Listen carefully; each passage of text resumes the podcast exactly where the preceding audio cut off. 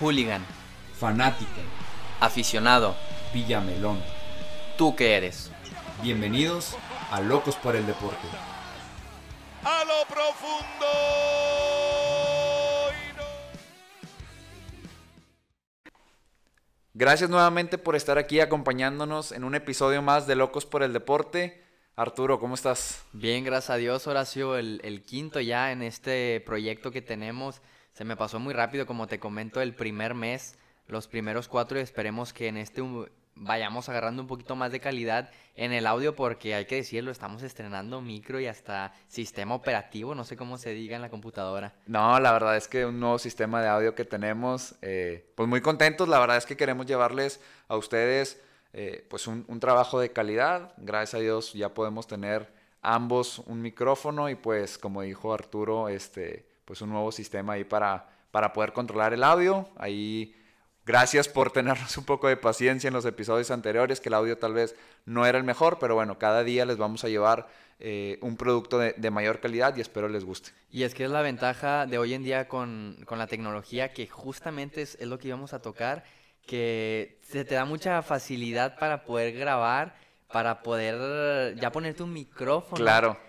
Para... Me estoy riendo porque digo, entré justamente donde debíamos. Sí. Entonces, se te, se te da la facilidad para poder dar tu opinión acerca del deporte. No necesitas una televisora, una radio, sino desde tu casa con la computadora puedes dar tu opinión, que para muchos tiene a lo mejor mucha validez a comparación de alguien que está en la tele, porque, bueno, él es, ese es su trabajo y nosotros lo vemos quizá de otro punto que no lo tenga que ver Claro. o no lo pueda ver. Pero como decimos, eh, la tecnología te da muchas... eh, Mucha facilidad. Mucha- muchas facilidades y, y será muchas facilidades también para los árbitros, los referees en, en el caso de los deportes. Claro. No sé tú cómo veas, eh, la mayoría de los deportes crees que afecte, crees que beneficie, porque hay que decirlo, a veces la tecnología sí perjudica en esa... eh, pues ese espíritu deportivo que a lo mejor no te dejan celebrar una jugada como debes, no sé cuál sea tu punto de vista. Claro, antes de, de responderte y tocaste un punto muy importante que quiero hacer un pequeño paréntesis de la tecnología. eh, pues todos los que nos están escuchando, si se quieren aventar para hacer un podcast o si se quieren aventar para hacer un canal de YouTube o si se quieren aventar para hacer lo que sea, la verdad es que las herramientas las tenemos al alcance de nuestra mano. Nosotros, pues literal, gracias a la tecnología, al internet, desde aquí sentados, literal donde estamos, también estamos grabando. Esto lo vamos a subir tal vez a YouTube. Eh, pues desde aquí compramos todo y pues que que se aviente, ¿no? Eh, a lo mejor, como dices, decías, vemos a los de la televisión muy inalcanzables y demás, pero pues la verdad es que se puede empezar queriendo. Entonces, hay un pequeño mensaje a toda la comunidad que nos escucha, que si se quieren aventar, que le den, así como nosotros, y con gusto vamos a compartir su, su material, como también esperemos que compartan el de nosotros.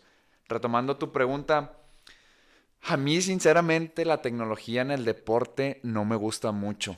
Sé que ayuda mucho para la justicia deportiva, pero, pero pues no soy muy partidario de, de que exista. Me gustaría en ciertos puntos, pero por ejemplo en el fútbol no, no me gusta porque ya se le pierde un poquito esa, ese saborcito de que pues te podían perjudicar o te podían ayudar. De lo que te estaba comentando, que se pierde un poco el espíritu de Sí. que no vives la jugada en el momento. Incluso en- estando en, en la mañana le comenté a mi papá, oye, el tema de este podcast, el que vamos a grabar hoy, es de la tecnología, y me dio su punto de vista que también me hizo entrar en razón en algunas cosas. Y, y yo como conclusión, el deporte que más veo, que más consumo es el fútbol asociación. Sí.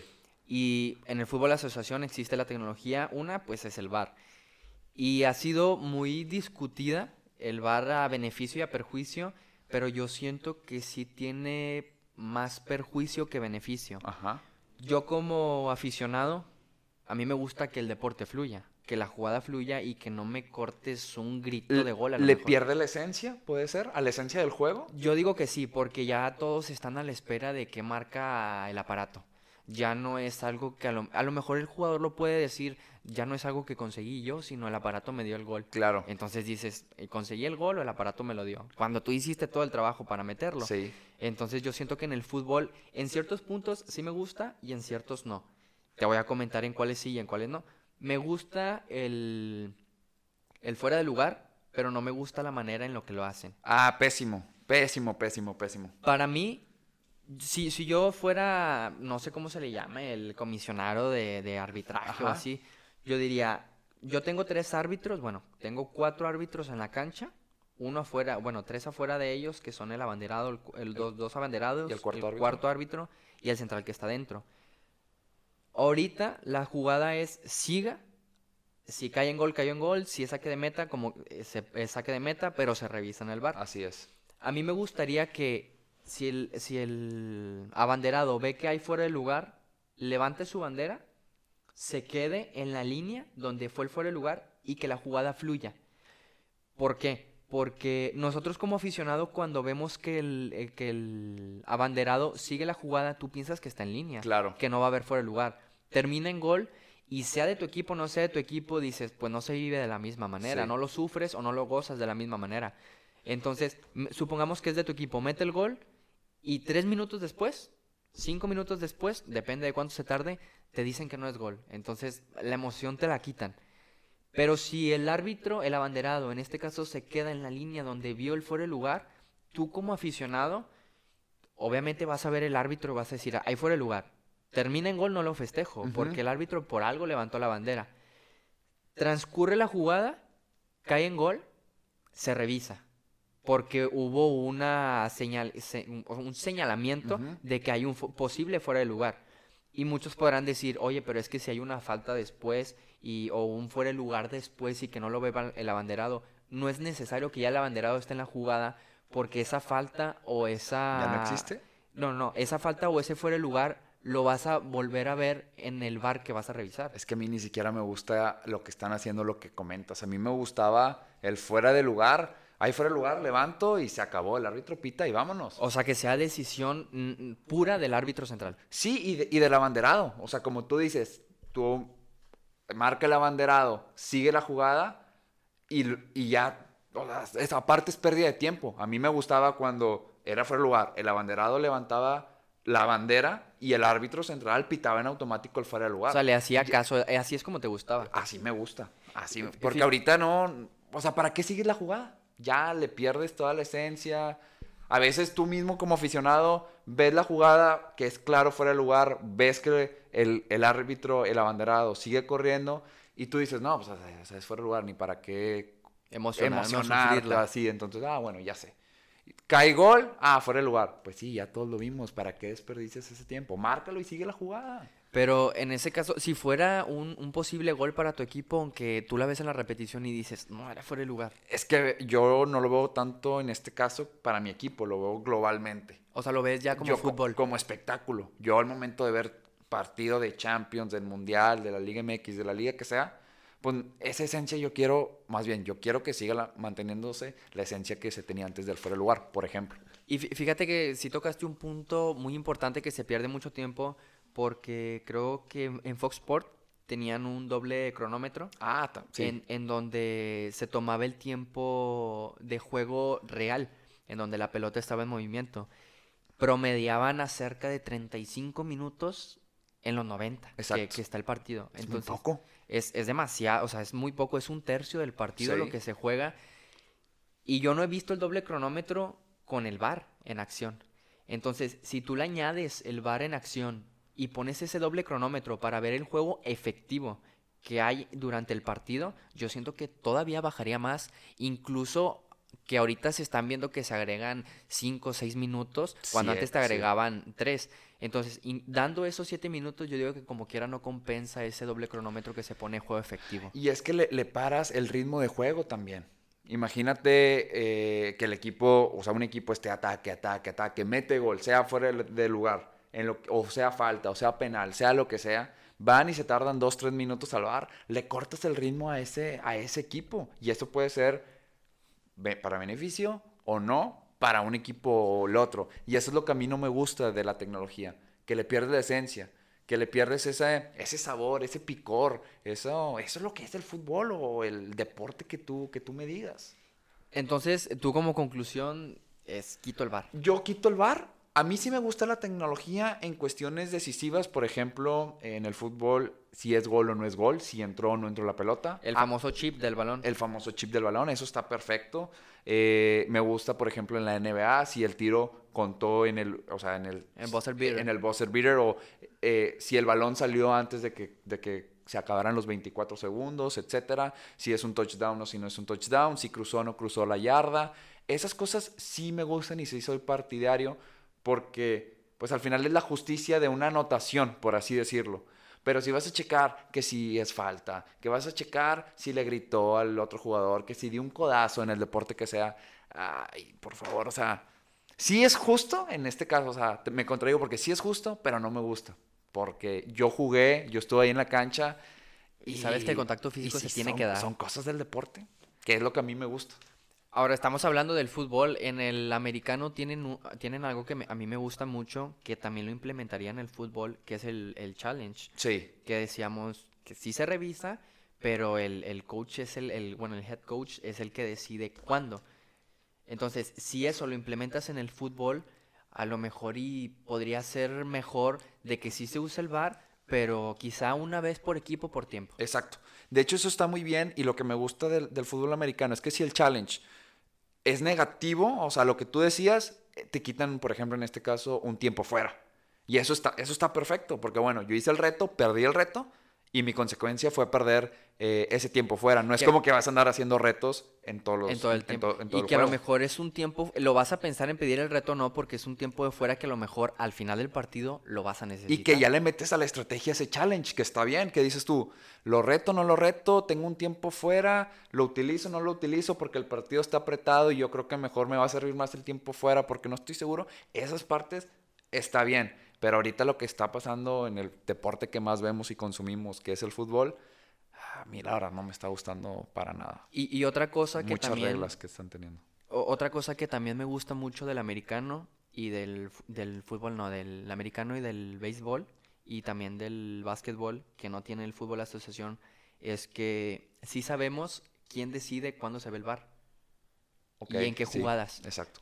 Y en el fútbol asociación hay veces en donde la misma jugada en una portería sí se revisa y en otra no. O incluso en la misma portería hay mismas jugadas que en una sí se revisa y otra no. Y eso no se me hace justo porque dices, eh, qui- o sea, el árbitro es el que dice quién la revisa. Claro, Digo, perdón, el árbitro es quien la revisa. exacto. Pero nosotros no sabemos con exactitud cuándo. Y, y a mí, por ejemplo, otra cosa que me gustaría, en este caso del VAR, que se escuche la conversación que tiene el árbitro con, con- con los de oficina, con los, con los del VAR.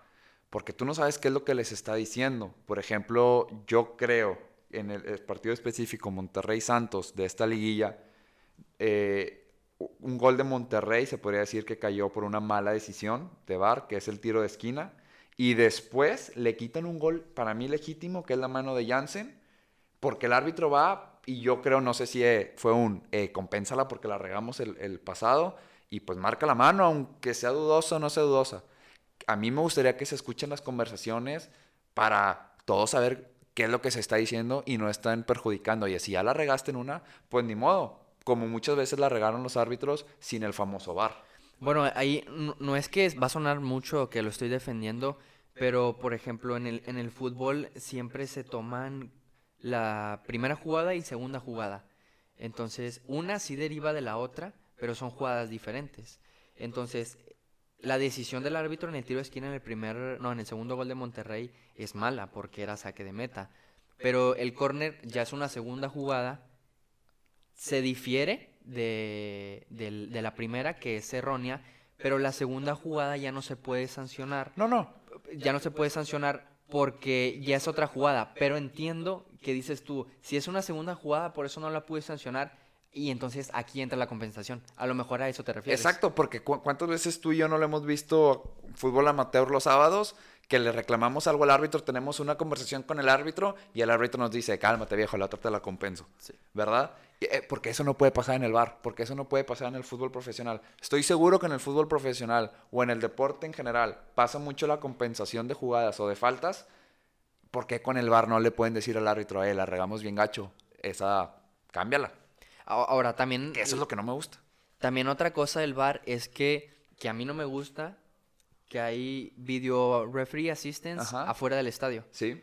Entonces ya no son cuatro árbitros, ya son a lo mejor siete, ocho árbitros. Sí, al fuera creo que son cuatro. Entonces, digo, si hay una duda de que puede ser gol, eh, roja, eh, penal y ¿qué otra era? Pues fuera de lugar. Y fuera de lugar, que el árbitro vaya a checar todas, no que le anden diciendo esta sí, chécala, esta no. Pues la mayoría de las jugadas son así, ¿no? Que les dicen. Si s- se tocan el chícharo Sí, sí, y ahí sí. deciden. Y digo, entonces, ¿quién es el que está decidiendo? ¿El de afuera o el de adentro? Exacto. Entonces ahí es donde entra tu punto de poner el micrófono a los referees o a, a los árbitros en este caso para decir a ver quién está decidiendo sobre la jugada. No, y al rato cualquiera puede ser árbitro. O sea, al final del día, oye, pues yo me planto ahí en medio. Y al final del día, si la riego, no, al rato me dicen, eh, la regaste. Cambio de jugada. Exacto. ¿Qué tipo de calidad de árbitros vamos a tener? Le, le quitas ese, ese peso al árbitro que tiene, que también debería tener el mismo peso que cargan los jugadores en el campo. claro. Porque si se sanciona una mala, una mala jugada de, de un ju- jugador, vaya la redundancia, con una amarilla, con una roja, también se debe sancionar al árbitro en decir, no vas a tener apoyo y si lo haces mal, el siguiente partido no juegas. Por así Sí. decirlo, no sales a arbitrar. Que en el caso de jugadores sí tienen esa sanción y los árbitros no. Exacto. Y yo creo que cada vez vamos a ir viendo árbitros pues con menos, menos capacidad, por así decirlo, por eso que te, que te comentaba antes. Habría que profesionalizarlo un poco más o poner un poco más de detalles o restricciones, como tú decías también hace rato, para, para el VAR, que el árbitro ta- tal vez tome todas las decisiones, que sean jugadas muy específicas, no, mu- no muy abiertas. O, o quizá O el, el- challenge del, del el técnico. el challenge. que- Y también lo que otro punto, eh, es otro punto que afecta en el VAR, el decir, le quitas mucha presión al, al árbitro en decir que si un jugador o el capitán, que es el que debería de, de dialogar con el árbitro, ¿por qué marcaste esto? ¿Por qué tienes esta decisión? El fácil se puede limpiar las manos en el campo diciendo, me lo indicaron del VAR. Claro. Entonces le quitas mucha, mucha presión al árbitro que también debería de tener porque es un partido de fútbol. No, totalmente. Y el árbitro es parte del fútbol. Si bien el fútbol se puede jugar sin árbitro, si tú quieres, pero, pero pues también le da ese sabor y, y es el que pues al final es, es el juez del, del partido, que a mí pues ahora con la tecnología no, no me gusta. Y por ejemplo, poniéndote otro caso o de otro deporte, ¿a ti te gustaría, la MLB ha estado como planeando o ha estado en pláticas de quitar los umpires?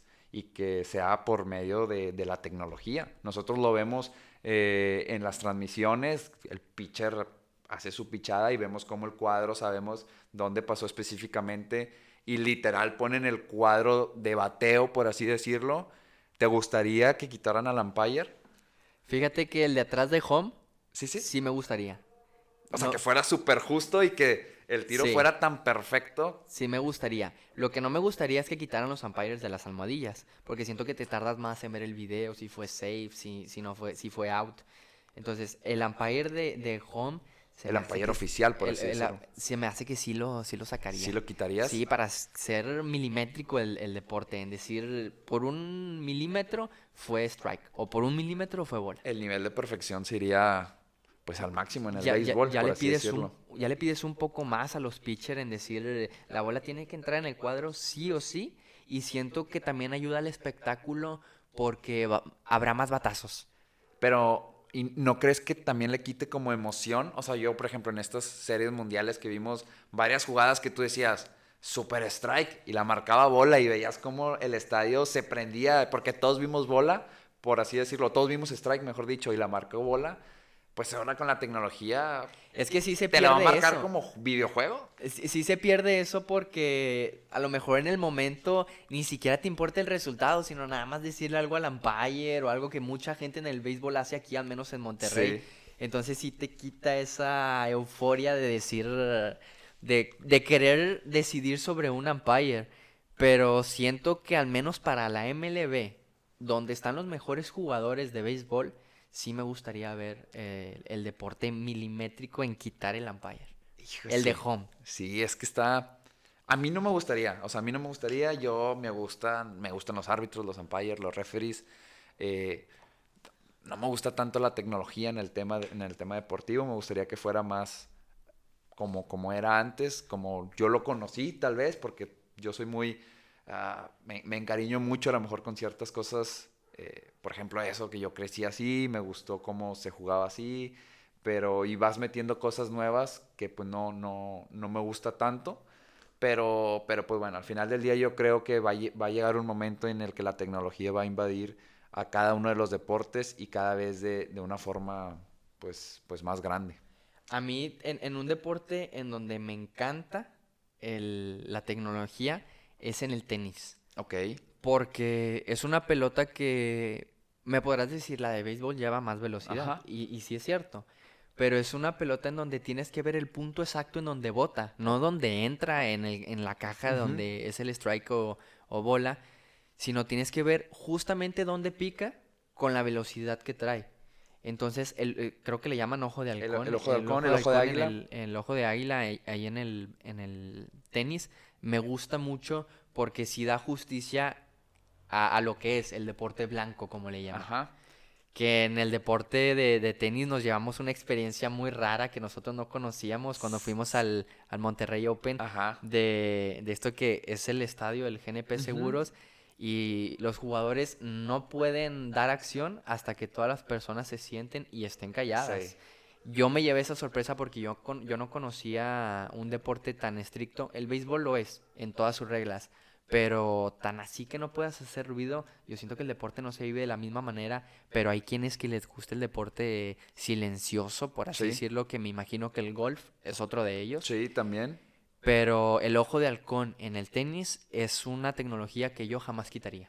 Sí, yo, yo creo que, por ejemplo, en ese deporte también es, según yo, tiene mucho tiempo el ojo de halcón en el tenis y como que también es parte de la esencia. Y, y, y sí me gusta, a lo mejor obviamente no le meto tanta pasión al tenis que pues no me, o ni fu ni fa, como quien dice, para, para el tenis.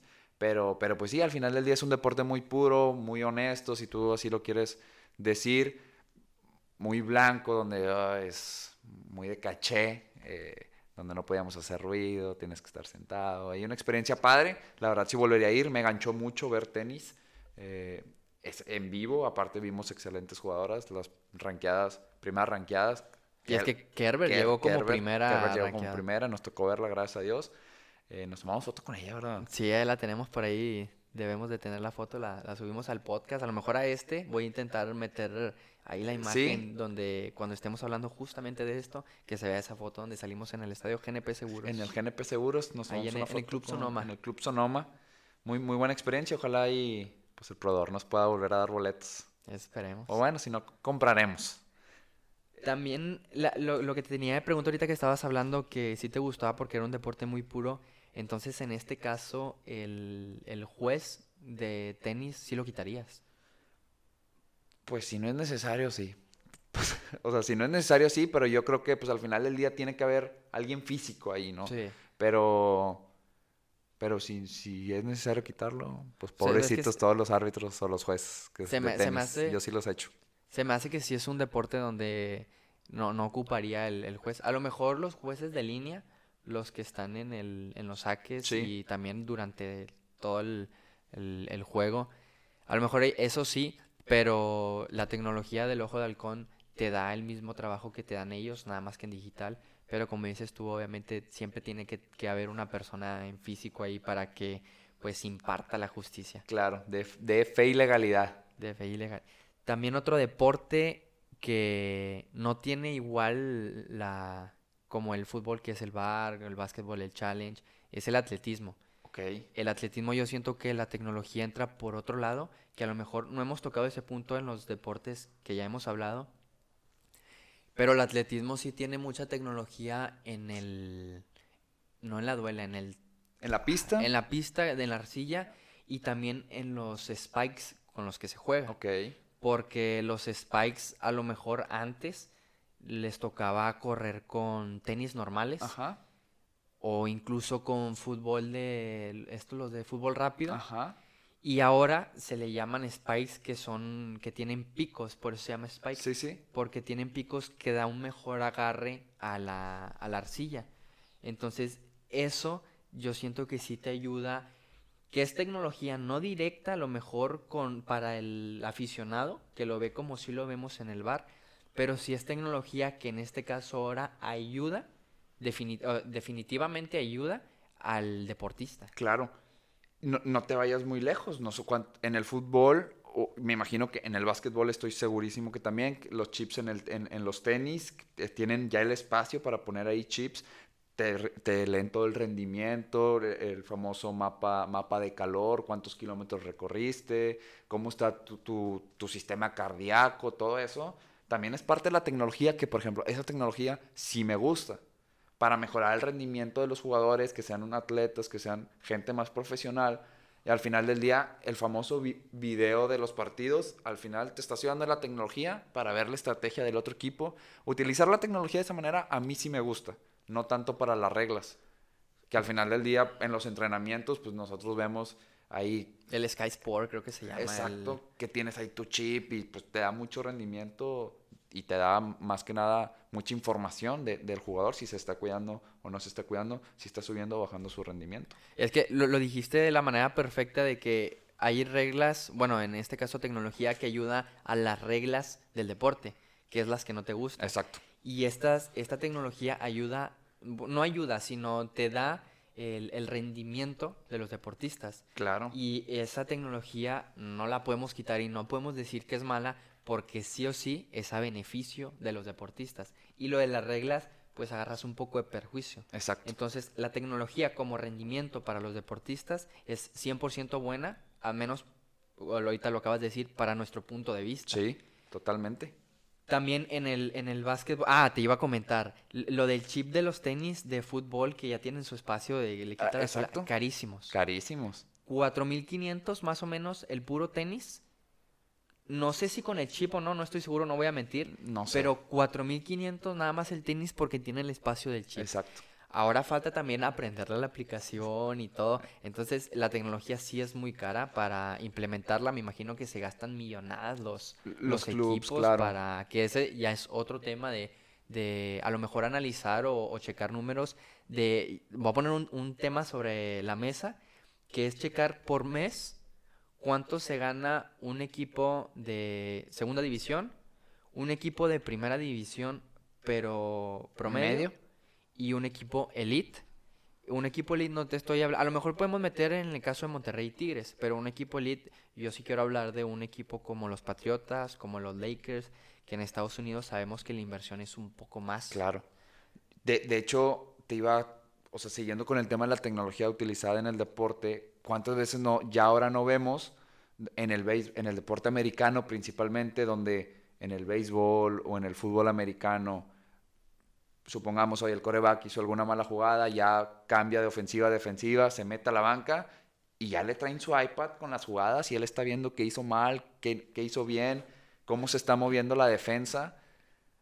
Es- esa parte sí está bien, esa me agrada, es ayudar al espectáculo, un poco el punto fino que a ti te gusta en el béisbol de si quitar el umpire, pues ahí el, el- el jugador puede decir, ah, pues la estoy regando en esto, puedo hacer esto, y, ver, y ves a lo mejor un espectáculo mayor o juegos pues más competitivos. Y ya esa podría ser una tecnología para la táctica o por- Sí. porque técnica no podría ser porque la técnica pues es cada quien Para- tiene lo- tiene la suya, pero sería ya porque bueno, las, las trato de dividir ahorita que dividí la, la tecnología para las reglas, la tecnología para el rendimiento de los deportistas y esta la podríamos llamar como tecnología táctica Exacto. que ayuda pues a, a sobrepasar una defensa que a lo mejor no estás pudiendo con ella. Exactamente. Que pues la verdad, en ese aspecto, la tecnología muy, muy, muy, muy agradable para, para mi punto de vista. Te iba a comentar el tema de, perdón, te iba a comentar el tema de, de la NBA. Eh, ahora se presentó en, en México. Eh, ¿cómo, cómo- cómo lo viste? ¿Te agrada, no te agrada que se juegue en México la, la NBA? Me, me gusta mucho y esta vez que vino, de hecho va a ser mañana, hoy, hoy, hoy estamos grabando el día viernes 13 de, de diciembre, mañana 14 Mañana 14, sí, sábado. eh, estará también la NBA en México.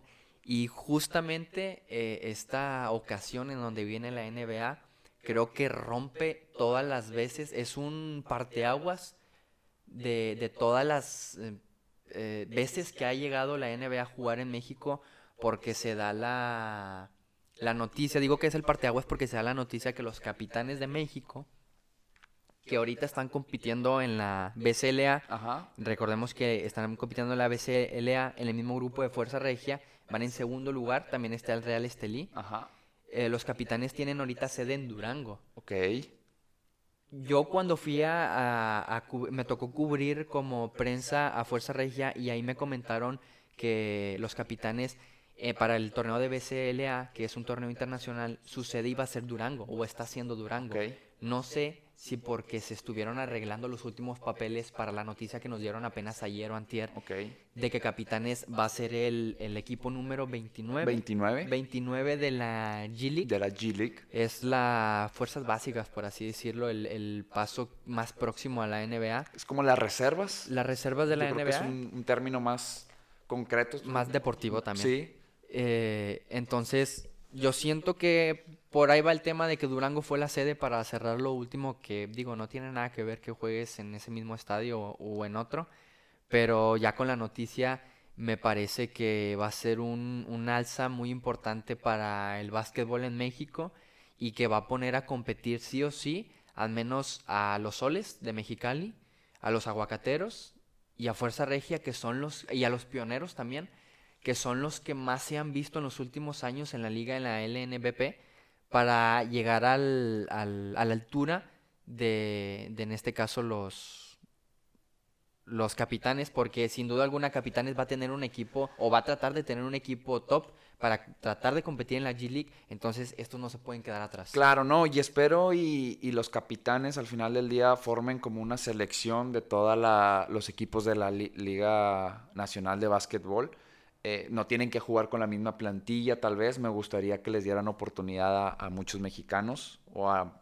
mm, Sabemos que existen pues, extranjeros mexicanos jugando en los capitanes. Me gustaría nosotros, bueno, tengo amigos jugando profesional, me gustaría verlos ahí en Capitanes, que un amigo, Jonathan Machado, eh, pues ju- jugaba ahí en los Capitanes, ahora se, se acaba de cambiar a Dorados, ojalá y pueda regresar y, y- y competir en la G-League, que yo creo que sería un gran paso para, para él.